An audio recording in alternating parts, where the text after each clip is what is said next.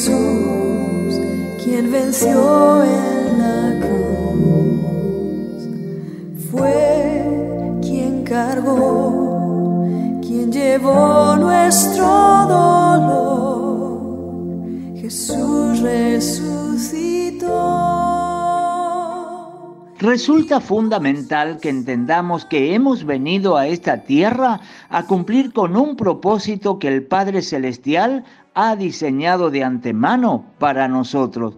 Y esto lo sabe muy bien el enemigo de nuestras almas, el cual si pudiera nos eliminaría de esta tierra para que no cumplamos este propósito. Y es por eso que hará todo lo posible para tratar de sacarnos de este escenario llamado vida.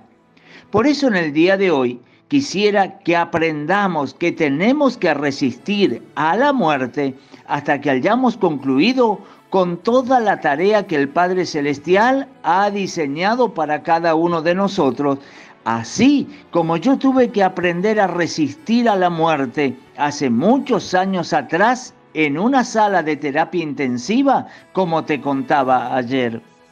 Quiero decirte que no he exagerado cuando hace unos momentos te dije que el enemigo nos quiere destruir y hasta matar si lo pudiera hacer. Cuando Moisés nació, el faraón, rey de Egipto, sacó un edicto para matar a todos los niños varones de los esclavos de los hebreos. La excusa para sacar este decreto era para que no se multiplicaran y aumentara el número de los esclavos, temiendo el faraón que en un futuro los esclavos se vayan a levantar como un poderoso ejército y volverse en contra del imperio egipcio. Pero el verdadero objetivo del enemigo era el de matar a Moisés siendo un bebé, porque él sabía muy bien que en el futuro Moisés iba a ser usado poderosamente en las manos de Dios para liberar al pueblo de Dios de la esclavitud de Egipto.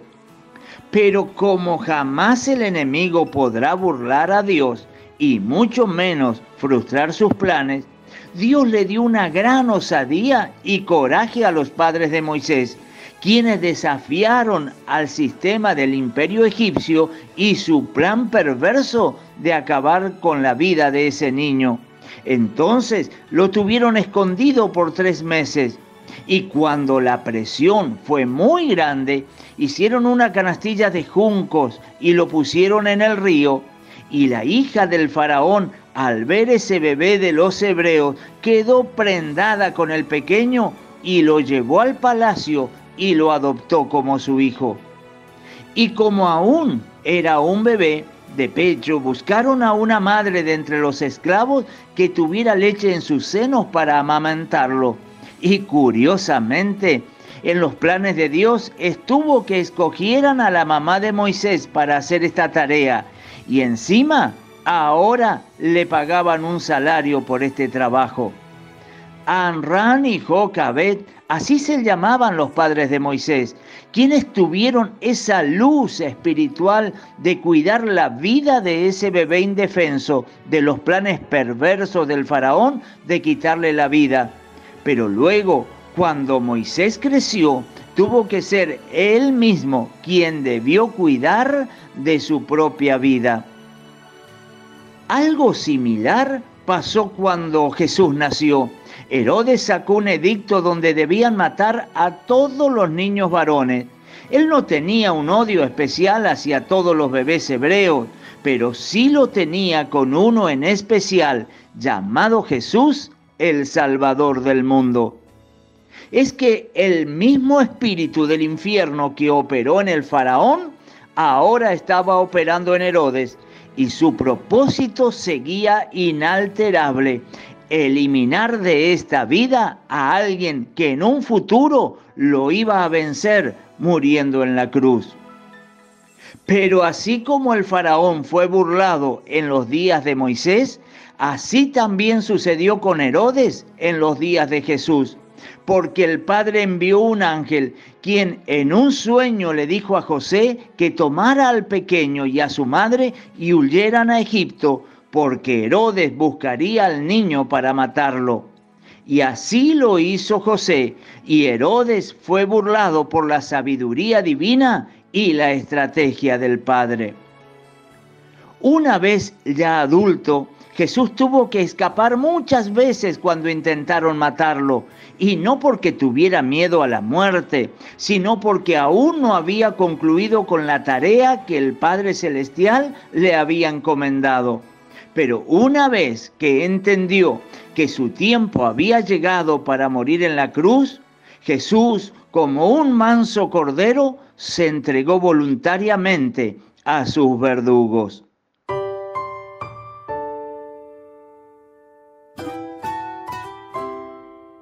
Por eso si realmente eres alguien que quieres cumplir con el propósito que Dios tiene para tu vida, entonces eres una amenaza para el reino de las tinieblas y el enemigo tratará de destruirte. Esta es la única explicación que el Señor me ha dado del por qué mi vida ha estado y está siempre en peligro He tenido que superar diferentes enfermedades con severas complicaciones. He tenido terribles accidentes donde milagrosamente he salido con vida. He tenido que atravesar más de ocho cirugías, algunas de ellas de alto riesgo. Además he tenido que superar el dolor y sobreponerme a la angustia por la pérdida inexplicable de personas amadas. Y sé que todo esto es por causa del llamado de Dios sobre mi vida.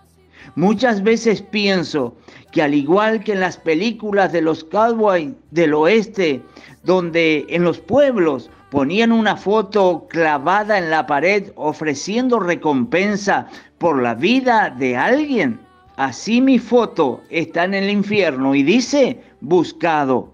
Y si eres una persona de propósito, tu foto también debe estar allí. Pero quiero decirte algo muy importante.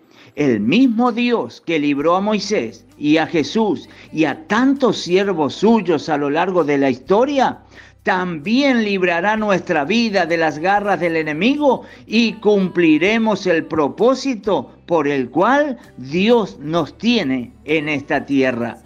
Por eso, no te olvides, aprende a resistir a la muerte hasta que hayas concluido con todo el propósito y toda la tarea que el Padre Celestial diseñó para ti. Mañana, Dios mediante, continuamos. Que Dios te bendiga.